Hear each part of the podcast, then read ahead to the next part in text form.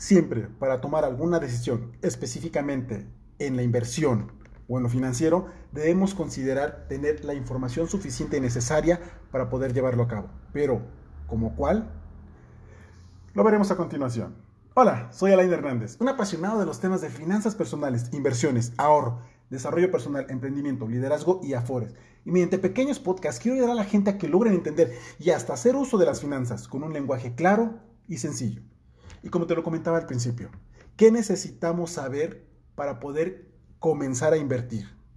Los términos más sencillos, más comunes, que ya sean parte de nuestro lenguaje diario. Pues bueno, el, blog de Banco Fincesa nos dice sobre educación financiera y es ¿qué es la inversión y cuál es su importancia?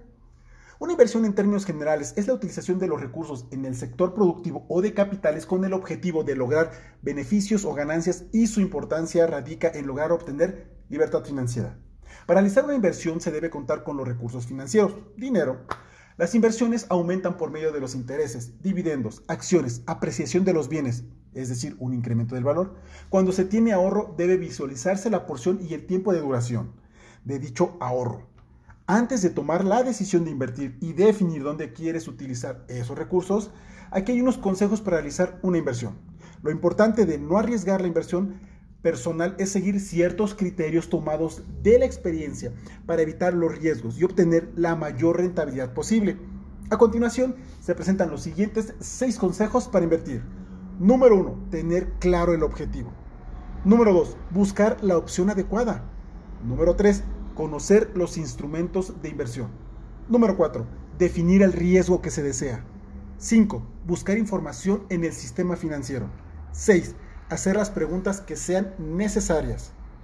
Y ahora veremos cuatro tipos de inversión. 1. Inversiones en el campo financiero o de capitales. 2. Inversiones en el campo inmobiliario, empresarial o productivo y de proyectos. 3 Inversiones en el campo de la educación personal y en proyección. Educación para cuando se tengan hijos e hijas y previsiones para el retiro. 4. Inversiones de bienes en bien, inversiones en bienes que con el tiempo aumentan su valor. Ahora veremos los instrumentos de inversión más utilizados. 1. La chequera. 2. El pagaré con rendimiento liquidable al vencimiento. 3. Los certificados de depósito de los bancos. 4. Los certificados de la tesorería. 5. La mesa del dinero. 6. Las sociedades de inversión. 7. Las inversiones en unidad de inversión. Bueno, como habrás escuchado, tienes algunos elementos para comenzar tu mundo de inversión. Tu servidor Alain Hernández tiene ciertos, ciertas cuentas o ciertos sitios con instrumentos que te permiten hacer inversiones con una rentabilidad bastante aceptable.